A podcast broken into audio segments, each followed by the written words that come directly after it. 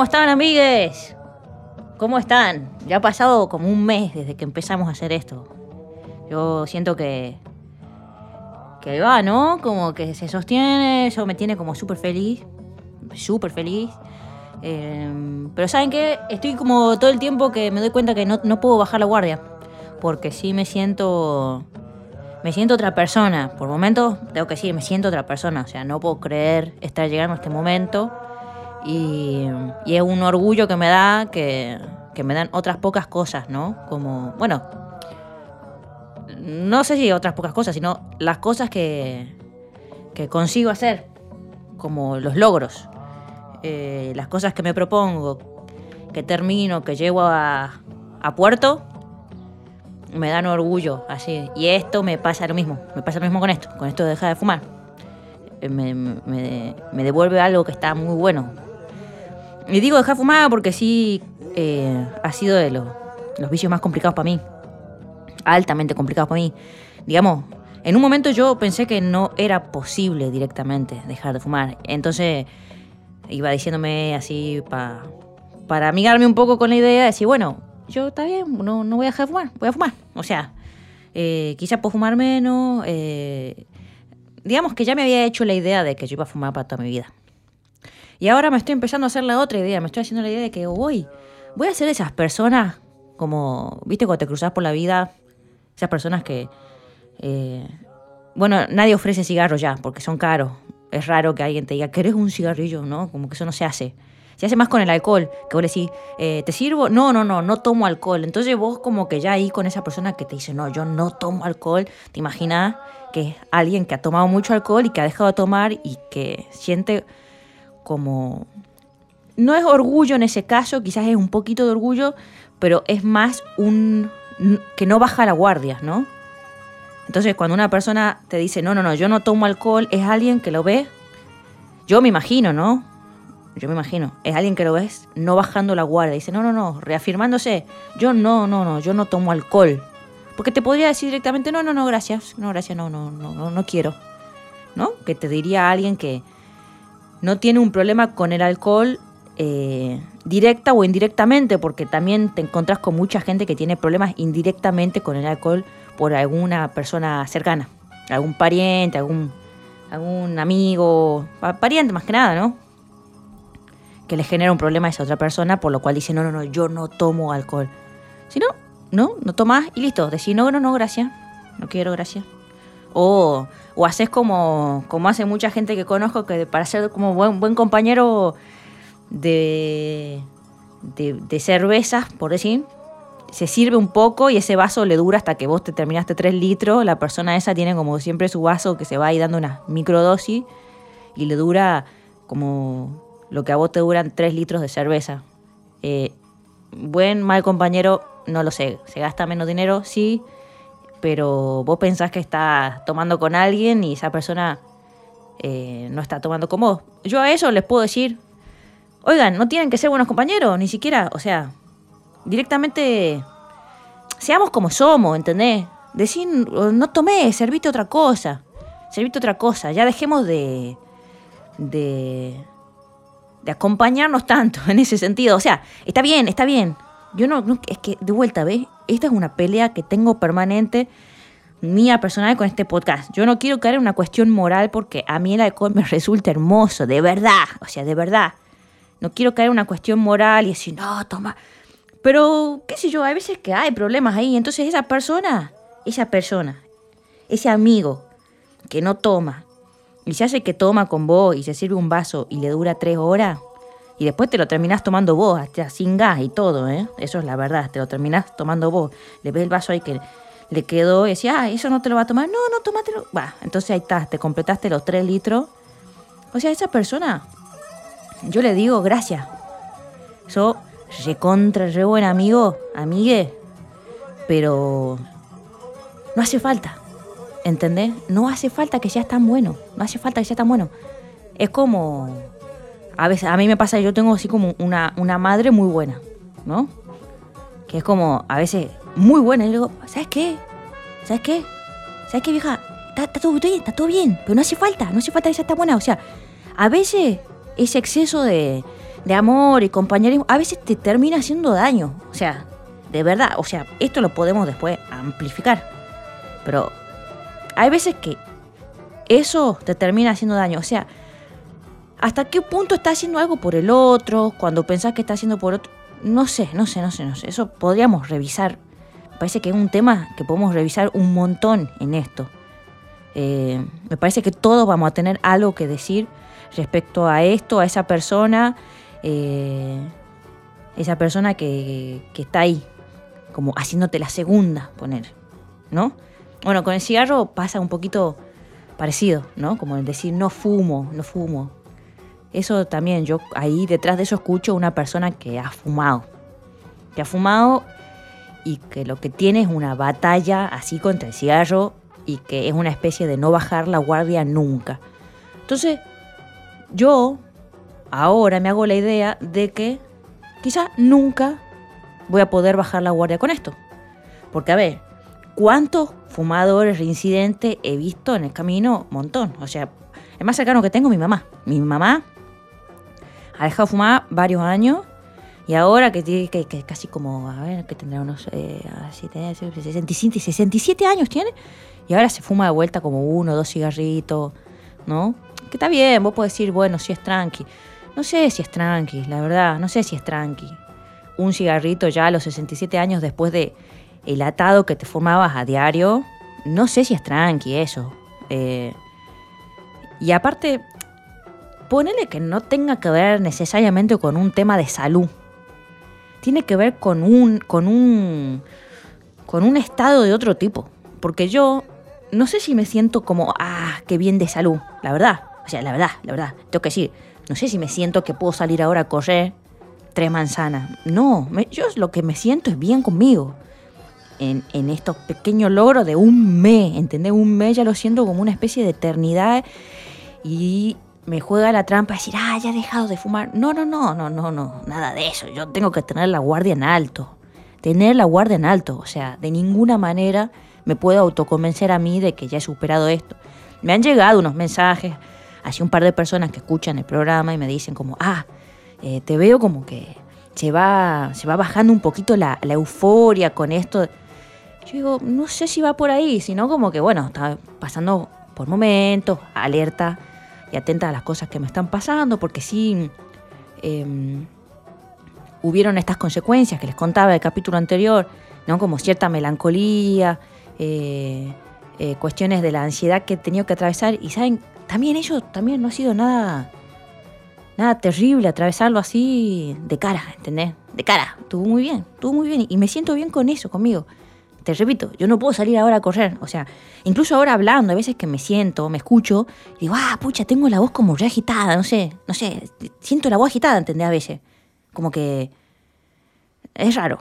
Bueno, está bien es verdad, no me levanto a la mañana con esa resaca de cigarrillo, del alcohol, y eso ya sí siento como que mi salud es así mucho mejor en ese sentido, ¿no? Pero bueno, nada, lo que yo me digo así todo el tiempo, y pensaba mucho, ¿no? Como de cómo em, empezar este, este episodio. Y sí me digo eso, ¿no? Como no bajar la guardia. No te pienses que porque has dejado un mes, esto es lo que me digo a mí, ¿no? Eh, dejaste fumar. O sea, Estamos hablando de que fumaste 24 años. No es que un mes y ya eh, las cosas en tu cabeza que se activaban para fumar han cambiado. No, nada de eso, nada de eso ha pasado. O sea, simplemente estoy en este estado que para mí es de drogadicción natural, porque es nuevo. O sea, si yo antes tenía la, la, percepción de alguna forma alterada por todo lo que consumía, ahora la tengo alterada por todo lo que dejé de consumir. O sea, esa es la, esa es la ecuación tal cual.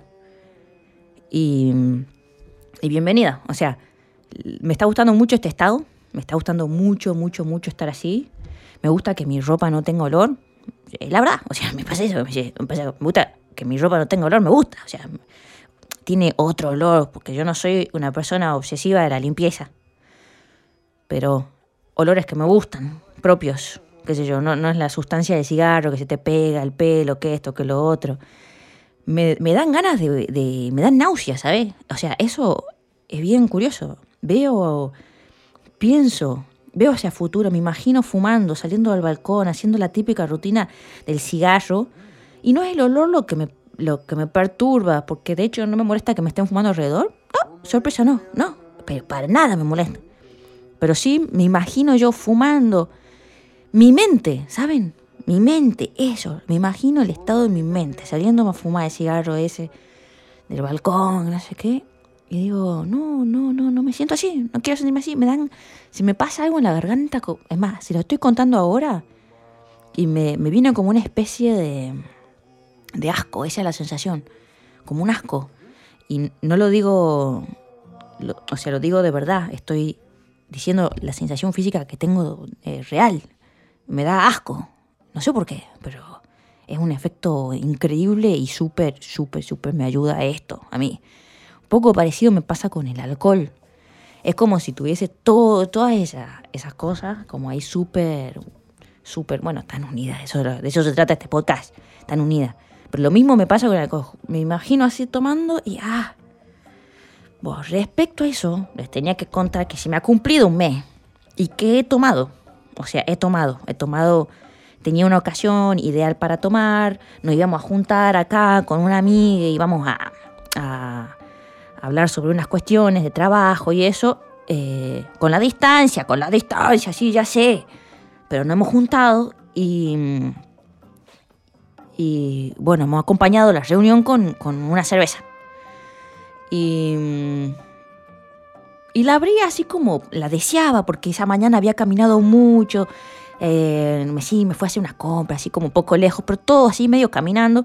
Entonces como que volvía y decía, me muero por una cerveza, se cumplió un mes, se cumplió un mes. Bueno, lo cierto es que faltaba un día para que se cumpla el mes. Faltaba un día, pero la verdad es que ya me parecía que, podía hacerlo, se me venía la ocasión ahora. Entonces, bueno, nada, cuestión que lo he hecho. Y bueno, sí, obvio que estaba a punto de abrir la cerveza, compré una cerveza rica, así como artesanal, no sé qué. Estaba por abrirla toda así como con culpa, si lo hago, no lo hago, falta un día, no falta un Bueno, no importa, yo con eso no me voy a castigar. La cosa es que no me ha vuelto loca, no me, no me he querido tomar todo, como que, no sé, me prendió ahí esa cosa de, de no parar. O sea que hay un camino que he hecho que, que está bueno. Después no he tomado más, no me dieron más ganas de tomar porque me, viene ese asco, ¿sabes? Esa cerveza tampoco la compré especialmente, la marca, así todo. No me pareció para nada rica. Eso es re loco también. O sea, yo antes, pero me derretía cada vez que había una cerveza. Así como el sabor, la espuma.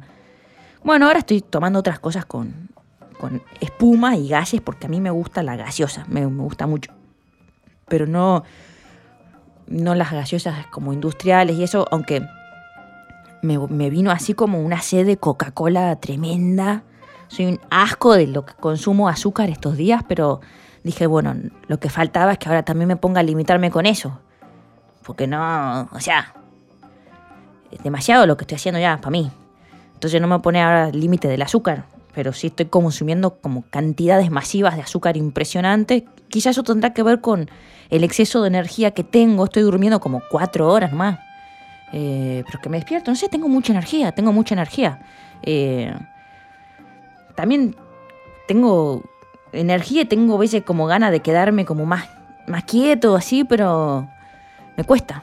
Ahora lo estoy empezando a conseguir. Empecé a ver como una serie de entrevistas que me están gustando mucho en, en la en el YouTube.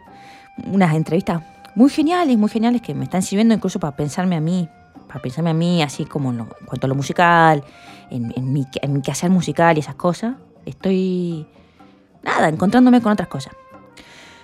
Eh, bueno, respecto a esto de las náuseas, así hay, una, hay un mensaje muy simpático que ha dejado un amigo oyente de este podcast y vamos a escucharlo, eh, que, bueno, es una historia divertida.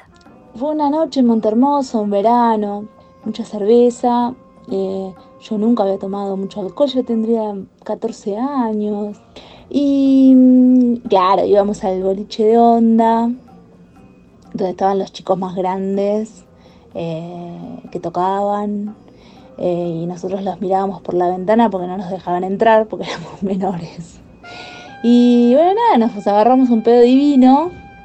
Nada, habíamos comido pancho esa noche, muchos panchos. Mi amiga Julia eh, siempre fue una gran amiga, porque cuando llegamos y yo me eché un vómito desagradable eh, en la bacha de, donde se lavaba la ropa, ahí en el patio de, esta casa que alquilábamos. Entonces, nada, eh, imagínate que vomité una cantidad de salchicha que, como te explico, que quedó torada ahí en, esa, en esa bacha. Y, Julia me decía, pero saca eso porque tu mamá mañana cuando se levanta y vea todo este vómito lleno de salchicha se había tapado. Se arremangó su campera de jean Levis. Y porque yo no reaccionaba. Ah, esas historias son tremendas, ¿no? Si habremos estado en esa situación eh, y tan así, ¿no? Tan niños, vomitando, así como esos estados hechos bolsa. Y los aventaba al patio del vecino. Esas son cosas que hacemos, esas son cosas que hacemos a veces estando en, eh, estos estaditos de, borrachera.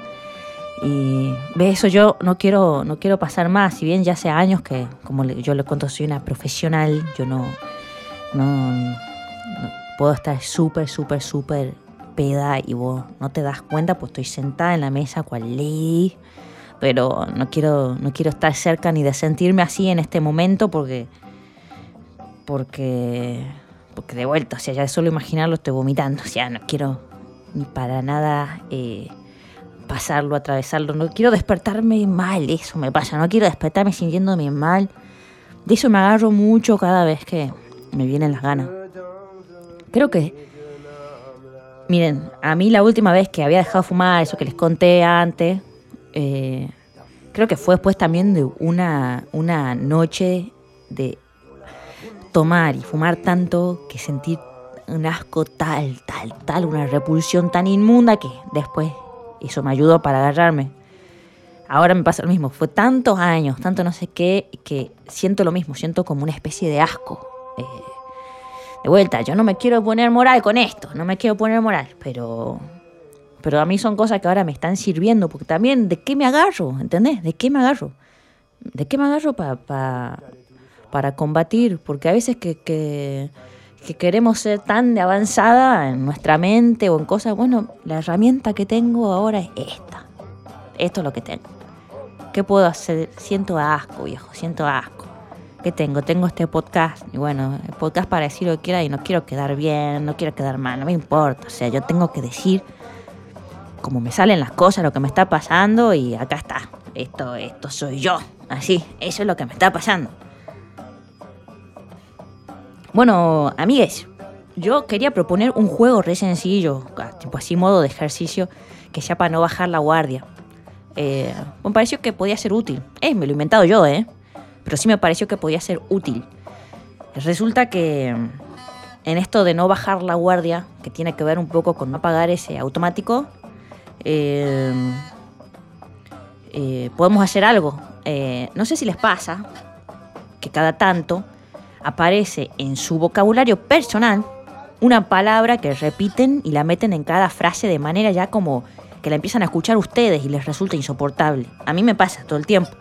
Me pasa que vienen palabras, no sé de dónde aparecen, pum, se meten y las repito mucho y, y no me gusta, no me gusta. Cada vez que las escucho empiezo a sentir como, ah, ¿cómo hago para sacarte de mi vida, por Dios? Seguro tienen una palabra ahí que la usan como muletilla, como algo en lo que se apoyan todo el tiempo. A mí me pasa con casualmente o notablemente, no, notablemente no la uso, pero bueno, muchas palabras últimamente que están terminando con mente, que me resulta insoportable. Digo, ¿por qué? ¿Por qué todo le tengo que agregar el mente cuando estoy hablando con usted? Como que se me está metiendo mucho el mente detrás de las palabras. Y yo como que digo, basta, loco, si yo ni siquiera fui a la universidad, ¿entendés? Como, ¿por qué? ¿Por qué está acá ahora? Entonces, a ver, ¿quieren jugar este juego? O sea, ¿se animan a, a, identificar cuál es esa palabra que de repente están repitiendo mucho y solo me la mandan así en un mensaje a mí, no me tienen que decir más nada. O sea, porque sé que de repente eh, me, quieren contar historias porque me dicen todavía no me animo a dejar un mensaje. Bueno, no importa, no importa. Pero por ahí sí se animan a darme cuál es la palabra de ustedes que quede acá plasmada, que quede acá compartida con nosotros. Y si en la palabra que estoy usando mucho últimamente y la que el ejercicio sería, aparte de identificarla, tratar de no utilizarla por un tiempo para ver si, si se puede cambiar algo ahí, ¿no? Es como un ejercicio de estar alerta y de desprogramación. Si me la quieren pasar esa palabra, me mandan a mi número, a mi oficina. Solo dicen la palabra. ¿Es alicate? Bueno, alicate, alicate. Bueno, alicate es raro que la diga, a no ser que esté buscando un alicate, pero eh, no sé. Ustedes piensen cuál es la palabra muletilla de ustedes. Entonces me mandan a mi oficina, a mi, a mi teléfono con oficina con característica en México, eh, solo la palabra. Y yo la, la, voy a poner acá en un listado de palabras eh, que sea como una especie de carpeta nuestra de ejercicio. Como que va a empezar así, no sé. Bueno, no sé. Entonces me mandan así un mensajito a mi teléfono característica México, mi oficina. Es el más 52 155 30 64 40 34. Es el más 52 155 30 64 40 34. Ese es el teléfono mío de mi oficina. Entonces, vamos a ver si, si hacemos este juego. Que es un ejercicio, es un juego y es un ejercicio. Bueno, inevitablemente, inevitablemente eh, yo me voy con, mis pensamientos a veces como por ciertas ramas.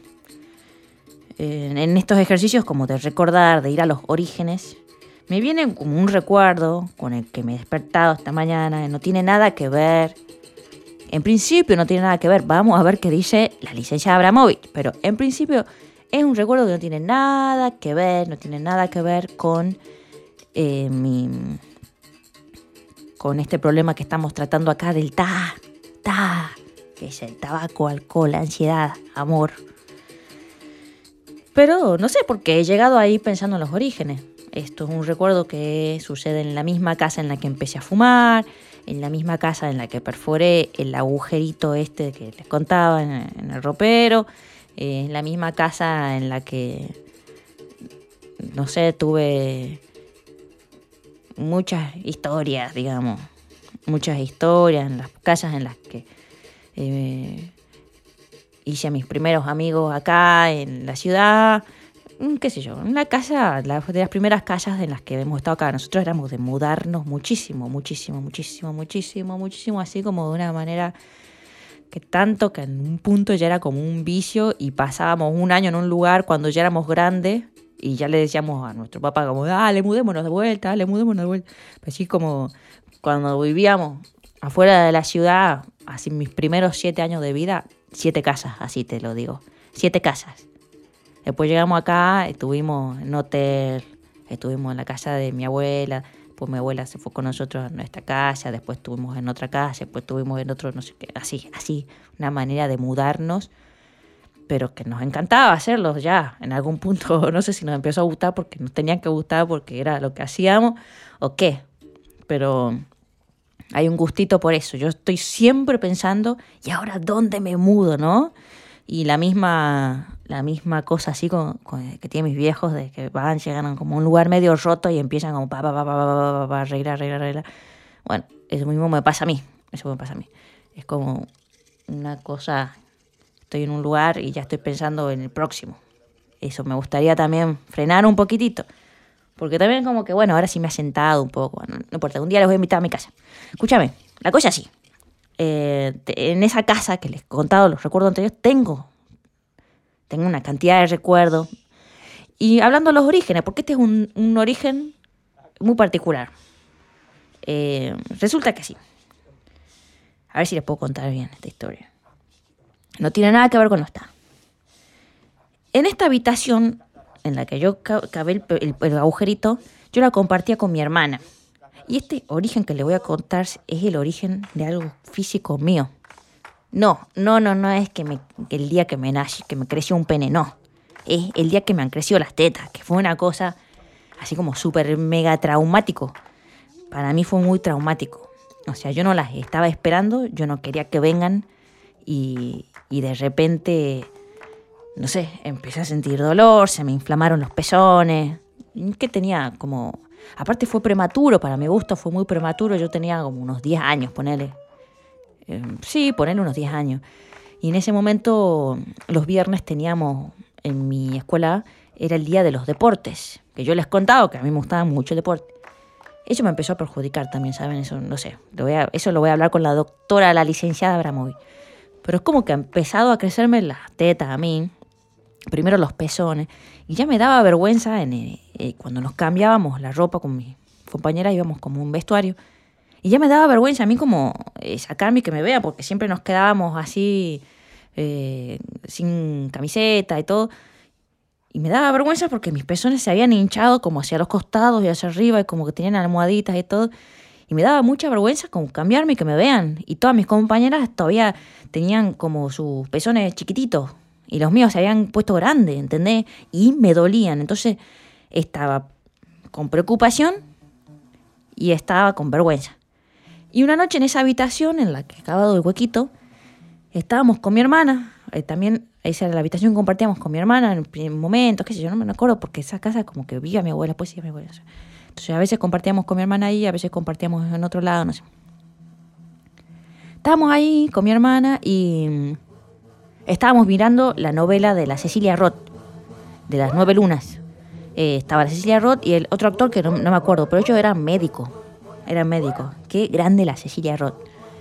Estaban en, en la cocina de del hospital es una escena, y estaban hablando del cáncer de mamas en esa escena.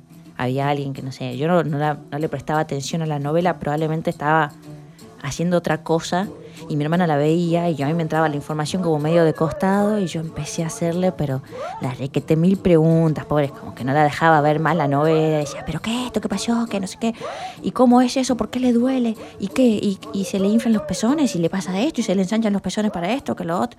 Y mi hermana se dio cuenta de por dónde venía lo mío y que este, el día de hoy que se lo agradezco, porque me, no sé, para mí yo me tomé sus palabras con autoridad de médico y me ha dicho, ah, primo, déjate joder, que vos no tenés cáncer de mama ahora. Y ah. O sea, te juro que ya está. Me dijo eso y me dormí con tranquilidad total. Y esa es la historia que les quería contar.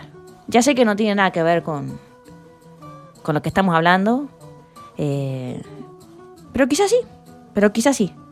Yo le invito a eso a la licenciada Abramovich a ver si tiene alguna reflexión al respecto.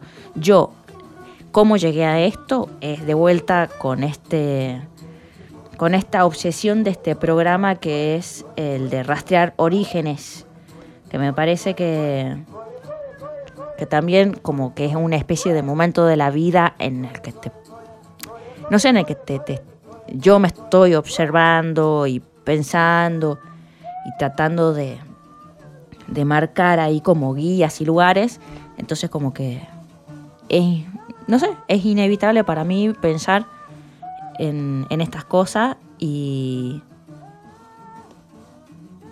y, que, y, que, y que estos pensamientos acompañen a esta, esta pequeña guerra en contra de mis, de mis demonios, de adicciones y de mi ansiedad y de mis batallas, ¿no? Estas cosas. Entonces, por eso me parecía que estaba bueno contarles esta historia.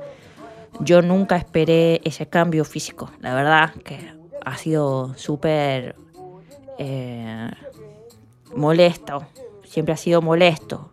O sea, ha sido una cosa molesta desde que llegó ese cambio hasta, hasta hace poco, digamos. Yo igual si me miro en el espejo está todo bien, digamos. Sí, a mí las tetas son una cosa que sí me, parecen lindas. Pero bueno, están ahí, qué sé yo. O sea, no sé. Ahora está bien, pero en su momento fue algo difícil de digerir. Eso, eso es lo que yo les quería contar. Bueno, yo invito a cualquiera que quiera contar orígenes, diversos orígenes, cosas que quieran contar. Este es un espacio que está bueno para eso. Yo lo dejo abierto. Me gusta a mí compartir con ustedes y, y me gusta que de repente, nada, aparezcan las voces de, este pequeño grupo de gente que estamos acá compartiendo este podcast y escuchándonos y eso. Bueno, amigues, ahora voy a dejar este episodio concluir. Lo hago con, con mucho gusto y espero que ustedes lo disfruten también. Eh, me gustaría, ya lo he dicho, ¿para qué les voy a decir de vuelta? Yo quería hablar de amor. Eh, tengo muchas, muchas cosas que, que se me han venido a la mente respecto al amor. Y bueno, vamos, vamos a ver cómo lo encaramos, porque sí es cierto que hay de repente heridas como un poco abiertas ahí. Pero bueno, es un tema lindo del cual hablar. Eh, en definitiva, yo siento que un poco estos, estos esfuerzos, ¿no? como estas batallas en contra de ciertas adicciones y formas de relacionarnos que yo las identifico también con el, en el amor, eh, tienen que ver con hacer como preparar el camino un poco para, para encontrar esas nuevas formas de amar mejor.